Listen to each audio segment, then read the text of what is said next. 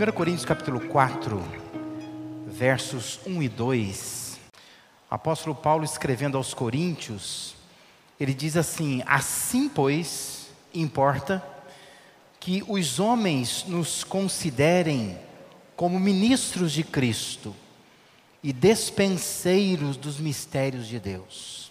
Ora, além disso, o que se requer dos dispenseiros é que cada um deles seja encontrado fiel. Sabe que o, o contexto dessa carta de Paulo aos Coríntios, se você é, lê os capítulos de 1 a 3 da carta, você já tem assim, uma noção do que se trata a primeira carta de Paulo aos Coríntios. Uma igreja encrencada. Sabe que pensando assim em termos ministeriais, né? Poucos, talvez, pastores gostariam de ser pastor de uma igreja como aquela. Ela é difícil, né? Quando você lê a carta, você percebe assim que não era das igrejas mais fáceis, não é? E quando a gente fala de igreja, obviamente estamos falando de pessoas, né? As pessoas eram difíceis. E Paulo então tem que ser muito duro, tem que corrigir muito aquelas pessoas ali. É, veja, por exemplo, que o capítulo 1, verso 10, Paulo está fazendo uma exortação, é, está chamando a atenção daquela igreja, porque aquela igreja havia muitas disputas pessoais, e era um sinal claro de imaturidade, né? um povo imaturo que disputava por pouca coisa nesse ambiente né, de igreja que eles viviam lá.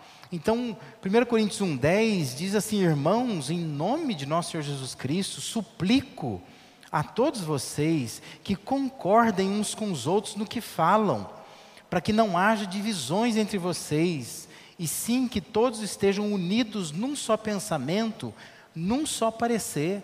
Era muita disputa, era, era cada um atirando para um lado, como a gente fala, né? então é complicado você lidar com uma igreja dessa forma, porque a igreja ela é uma comunidade, um grupo de pessoas, e é, e é necessário para que ela ande bem que haja o que Paulo está pedindo aqui, que sejamos, sejamos unidos num só pensamento e tenhamos um só parecer, né? não pode ficar, é, é cada um vai para um lado, cada um fala uma coisa, né? e Paulo está pedindo isso.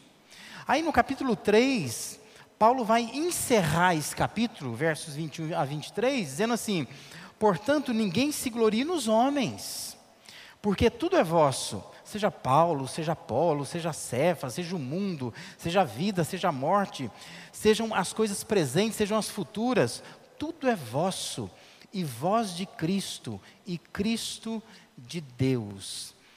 Paulo estava dizendo: olha, nós estamos brigando por coisas que nós não entendemos o significado delas.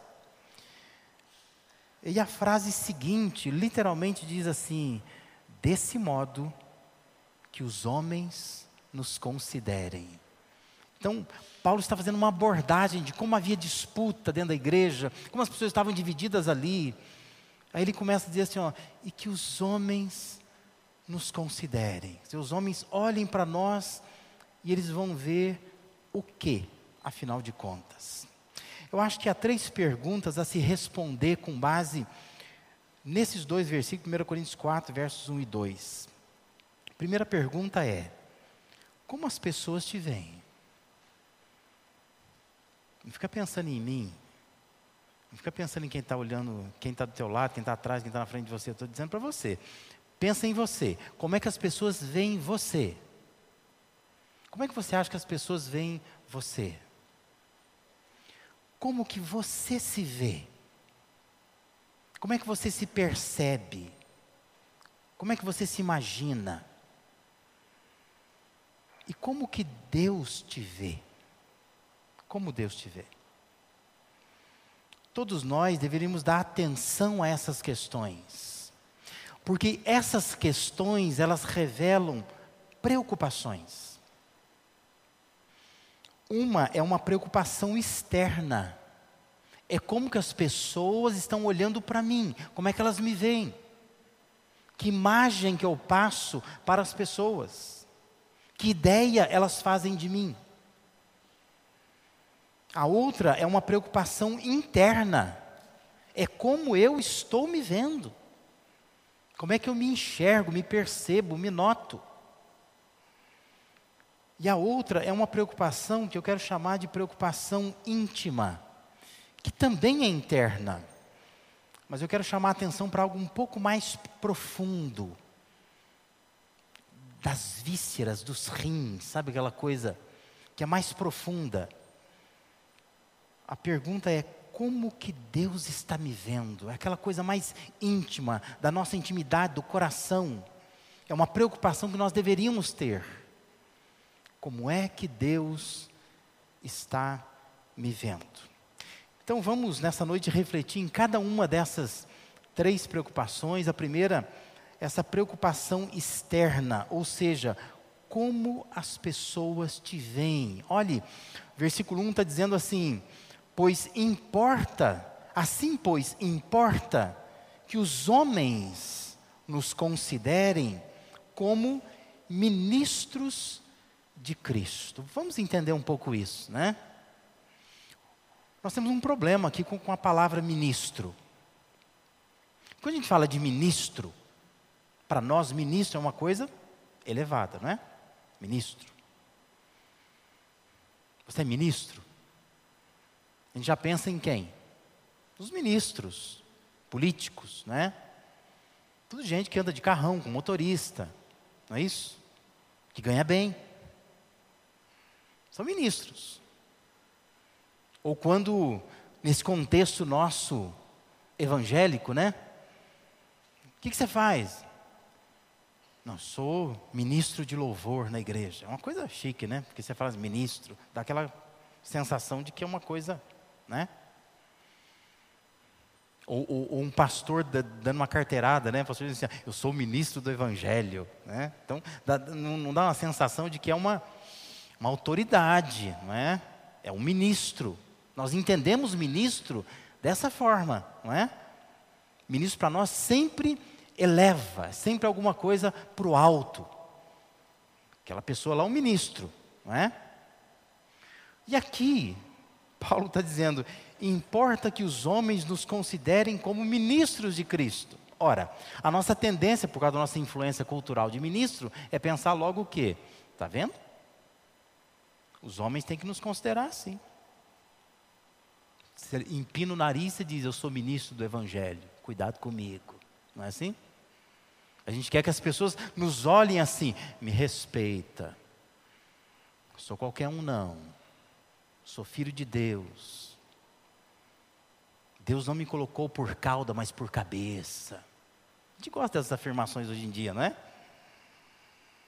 E os crentes muitas vezes são assim. O pessoal cabeça erguida. Não é um povozinho, não. Nós somos um povão mesmo. Botamos para quebrar, né? É interessante, algumas igrejas, alguns movimentos, isso aparece na internet, rede social, né? Alguns pastores convocando o povo para o carnaval. Não somos qualquer um, não, vamos montar um bloco, né? Eu vi uma igreja, um vídeo de uma igreja que a igreja estava ensaiando no culto, ensaiando a bateria da igreja, entendeu? E o pessoal ia sair no carnaval para dizer assim: ó, nós não somos qualquer um, nós somos a Igreja Batista, primeira de Americana, temos o nosso bloco, somos ministros. Essa ideia de que nós estamos por cima, estamos por baixo, não, né? Mexe com a gente, não, né? Agora, é interessante que todas essas ideias não têm nada, mas nada a ver com a palavra grega que Paulo usou aqui. Paulo vai usar uma palavra, e eu imagino que você saiba, que assim, na, na, língua grega é muito comum, a gente vê escrito por aí, né, nesse meio evangélico aparece muito, né, a palavra doulos, né, dizendo que doulos é escravo, doulos é, é, é o servo, não é? A maioria das vezes Paulo vai usar essa palavra doulos, aqui não. Aqui é uma palavra um pouco rara no Novo Testamento, inclusive. E esta palavra, a palavra riperetas, engraçada ela, né? Mas, mas ela se refere, sabe a quê? aqueles navios da antiguidade que tinham vários andares de remadores, né? Porque os navios tinham as suas velas para ir ao vento, mas e, e quando o vento não soprava? Tinha os remadores. Então, havia um compartimento do navio que era composto de três andares. Nesse andar lá dentro está sentado o escravo lá dentro. É escravo, né, remando, remando, remando. Três andares. Eu imagino que você deva saber que quem está mais embaixo faz maior força, não é? Porque o remo está mais dentro da água. Esse último andar eram os riperetas, eram eles. Paulo vai usar exatamente essa palavra. Ele vai dizer: importa que os homens nos considerem escravos do, do primeiro andar lá embaixo, sabe? Do último escalão, do povo que está lá, no porão do navio, que faz a maior força. É isso que Paulo está dizendo. Ele está dizendo assim: que os homens nos considerem como pessoas especiais, maravilhosas, filhos de Deus, né? nos respeitem, nada disso. Paulo está dizendo: o importante é que os homens nos considerem como escravos. Nós somos escravos de Cristo. Mas não é um dulos qualquer, é um ripereta. É o sujeito que está lá embaixo, que faz a maior força, que quase ninguém vê, não dá importância, nada disso. Ele está dizendo: importa que os homens nos considerem assim. Que olhem para nós e pensem: essas pessoas vivem para servir, estão aí para servir. O termo sempre é associado à subordinação, a servir debaixo da direção de alguém, ao obediente, aquele que não questiona, mas que sabe de fato caminhar debaixo de ordens dadas. Isso é. E Paulo está dizendo: importa que os homens nos considerem assim. Essa mesma palavra vai aparecer em Lucas capítulo 4, versículo 20. Quando diz que Jesus está lendo numa sinagoga uma porção da Escritura e diz que ele termina e ele dá para um ripereta, né? Que também é chamado de ripereta lá. Por que, que é um ripereta? Porque ele é o sujeito que é um auxiliar, ele tem que pegar aquele rolo de Isaías que Jesus leu e tem que voltar num vaso, né, que eles colocavam rolos ali dentro. É ele que faz isso, ele que guarda, ele que organiza. Ele é um auxiliar. Sempre a ideia de subordinado, nunca vai ter a ideia de alguém que é superior. Né? 1 Coríntios capítulo 3, versículo 9, o mesmo Paulo vai dizer, porque de Deus nós somos cooperadores, lavoura de Deus, edifício de Deus sois vós. Como que as pessoas estão te vendo? Elas te veem assim? Elas entendem que você é um cooperador de Deus. Que você não coloca Deus a seu serviço, mas você está a serviço de Deus. Isso deveria mudar as nossas orações, não é? Você não deveria levantar de manhã, por exemplo, e dizer assim: Deus abençoa o meu dia, oh, Deus, o Senhor sabe a quantidade de coisas que eu tenho que fazer hoje, me ajuda. Não. Um ripereta não ora desse jeito, não. Ripereta vai orar assim: Deus, o que, que o Senhor tem para fazer hoje? Eu estou aqui para ajudar o Senhor. Eu sou um cooperador. Eu sou um servo. Quem que o Senhor quer tocar? O que, que eu devo fazer? Por onde eu devo caminhar? Essa é a oração do Ripereta. Né? É alguém que entende o que, que é submissão. Não é sair fazendo as coisas dizendo, Deus vem atrás de mim, me abençoa. Não. É dizer, Deus tem uma agenda. E eu quero cumprir a agenda dele, não é ele que cumpre a minha agenda. Ao longo dos anos nós vamos invertendo as coisas. E a pergunta é, o que, que as pessoas pensam da gente, né? Porque elas ficam olhando para eles e pensam, gente, que povo estranho, não é? Sempre gosto daquela fala do Luiz Saião, que ele diz que Deus pede que sejamos diferentes. Mas tem gente que prefere ser esquisita. E nós somos pessoas esquisitas muitas vezes, né? A pessoa fica olhando e fala, que gente esquisita. Gente que fica a toda hora tratando Deus como empregado. Isso não é servo de Deus, né? As pessoas ficam olhando, é esse Deus que, que tem que servir, tem que seguir. Um povo arrogante, esquisito, né? Só fica pensando em riquezas, em prosperidade. Mas não é um povo servo, não está para servir de fato. Povo briguento, muitas vezes, mal encarado. Que qualquer coisinha está implicando. O que, que as pessoas pensam de você? Como é que elas te veem? Como que elas te olham? Nosso coração deveria se ocupar com essa preocupação. As pessoas deveriam nos ver como servos, como pessoas que estão aqui para cooperar com Deus naquilo que Ele quer fazer neste mundo, no sentido de conseguir alcançar os objetivos dele, de Deus, não os nossos. Para isso nós vivemos, para isso nós servimos. Preocupação externa. Pense nisso. Como que as pessoas te veem? As pessoas precisam perceber isso em nós. Por isso eu estou chamando isso de uma preocupação ou objetivo externo, que vem de fora. Porque Deus, Ele quer que o cristão, ele projete sobre as outras pessoas essa imagem de um escravo. Nós somos escravos de Deus. Estamos aqui para servir. E as pessoas têm que se encantar com isso, olhar para nós e dizer, está aí um servo de Deus. Não é? não é uma pessoa chata, não é uma pessoa esquisita, não é uma pessoa que vive só para ela, não é uma pessoa arrogante, mas é uma pessoa serva. Ela vive para servir a Deus. Esta imagem precisa estar na cabeça das pessoas. Entende isso? Nós precisamos projetar essa imagem. É uma preocupação externa. Mas também é preciso que nós tenhamos uma preocupação interna, ou seja, como você se vê. Ainda no versículo 1 aparece uma outra definição para aqueles servos de Cristo. Paulo diz que também são despenseiros dos mistérios de Deus. O que, que era um despenseiro? Era um chamado oikonomos, da onde vem a, a nossa palavra economia. Alguém que administra, alguém que cuida, mas cuida de uma coisa que não é dela.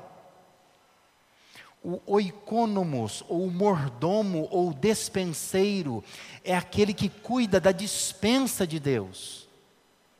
É isso que Paulo está dizendo aqui.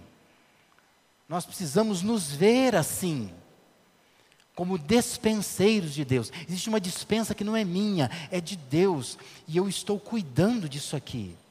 Eu preciso ser mordomo disso aqui.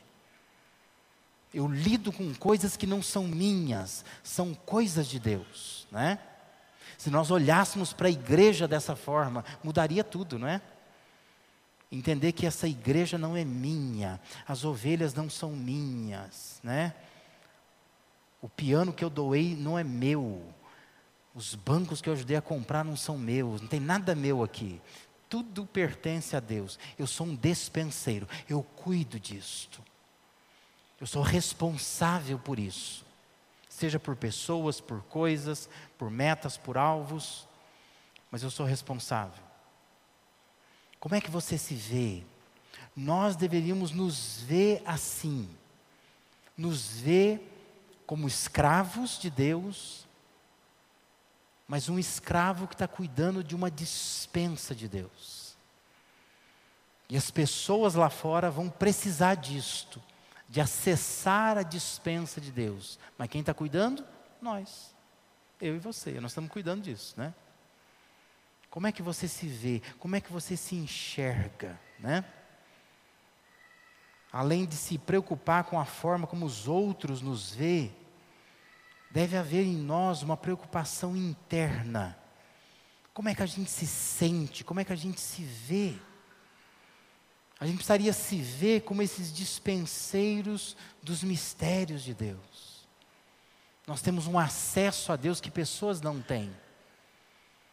Isso é um privilégio. Eu deveria me, me ver assim, me sentir assim, como alguém que cuida da dispensa de Deus.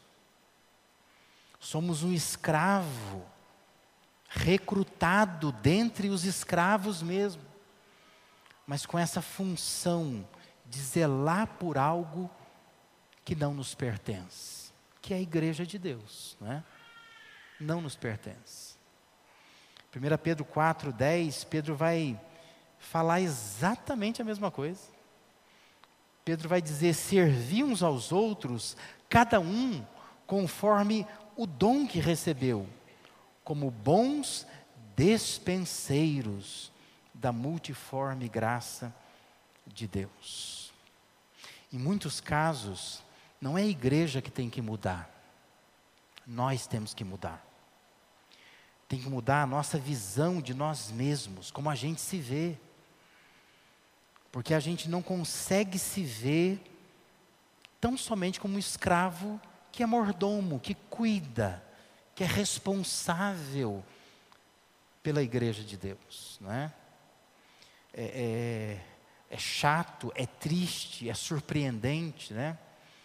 Quando alguém vem e diz assim: cadê o fulano de tal? Né? Cadê o fulano de tal? E assim, a impressão que dá é que alguém precisa ir atrás, alguém precisa cuidar. Outro dia, um pastor conversando comigo, ele estava dizendo assim que ele, ele, ele não sabe mais o que fazer com a igreja dele. Porque a igreja dele, assim, ah, tem um monte de gente que não é membro mais da igreja, que não vem mais na igreja, mas está lá no hall de membros. E ninguém faz nada, ninguém está nem aí com nada. Aí ele levou para a assembleia para poder dizer assim, irmãos, nós precisamos desligar essas pessoas, porque isso gera um problema técnico, jurídico. Porque o estatuto da igreja diz que tem que ter um quórum na assembleia. Só que o nosso quórum não dá nunca, porque a quantidade de pessoas no papel é maior do que a realidade. Aí começa a citar o nome lá. Então, por exemplo, o Zé da padaria. Não, o irmão falando, Zé da padaria, não, vamos deixar o Zé da padaria. Já visitou o Zé da padaria? Você já visitou o Zé da Padaria? Ninguém se preocupava com o Zé da Padaria. Mas agora que chegou na Assembleia, o Zé da Padaria ficou ilustre. Né? Ah, Dona Maria Doceira. Até dói o coração pensar em desligar do hall de membros, Dona Maria Doceira. Mas quem é Dona Maria Doceira? Ah, nem me lembro direito. Mas não pode desligar a Dona Maria Doceira. É coisa absurda, não é? Ninguém estava cuidando de ninguém.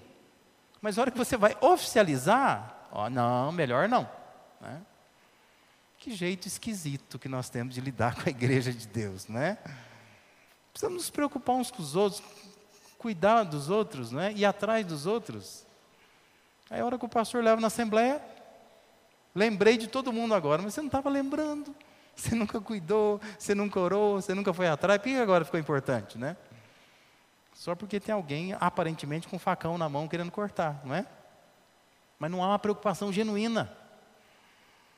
Presta atenção, nós precisamos ter uma preocupação interna com a gente mesmo. Como é que você se vê? Você não se vê como um mordomo, não?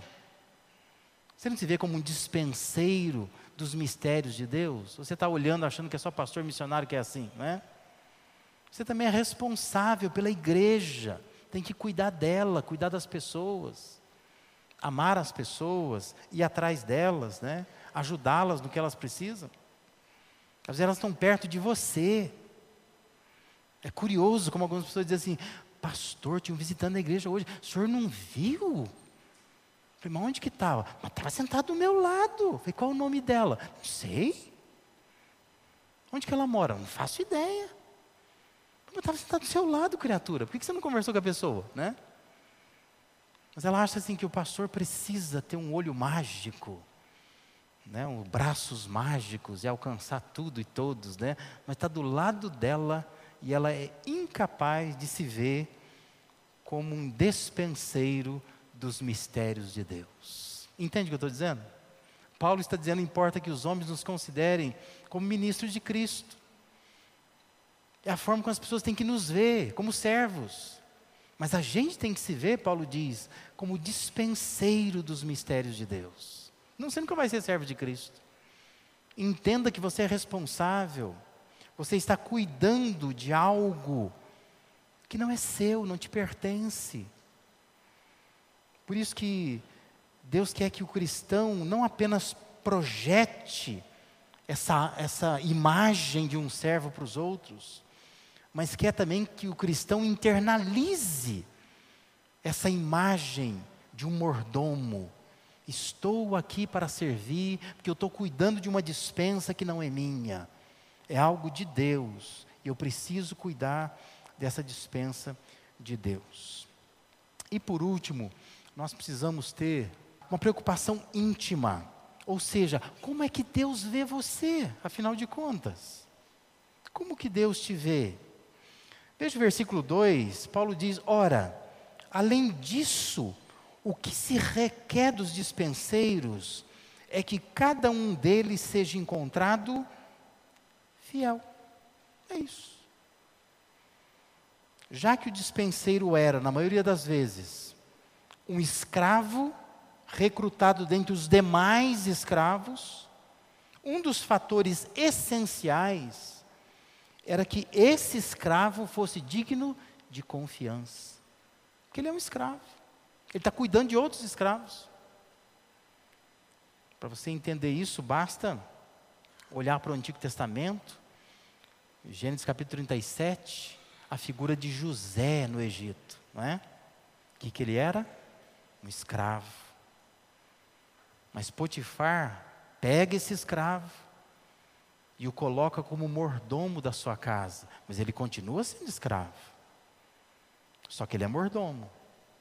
Ele tem que cuidar dos outros escravos. Por que, que ele consegue ser mordomo? Porque o Potifar olha para o José e diz: Esse homem é fiel, posso confiar nele. Não é? Essa é uma preocupação íntima que eu e você deveríamos ter. Deus está me vendo como uma pessoa fiel. Você entende isso?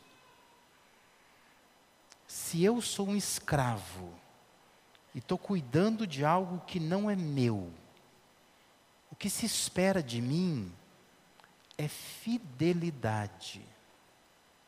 Eu preciso ser encontrado fiel. É importante como os outros nos veem. É importante como a gente se vê, mas é essencial se preocupar em como Deus nos vê. Que avaliação Deus faz da nossa vida.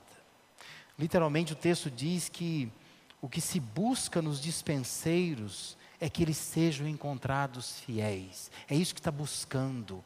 Qual é o processo seletivo para tirar alguém do estado de escravo comum para ser um dispenseiro, um mordomo? Fidelidade. É isso que o Senhor vai ver, é isso que Ele vai olhar, não é? Se essa pessoa de fato é fiel. Isso nos faz lembrar algumas histórias que Jesus contou.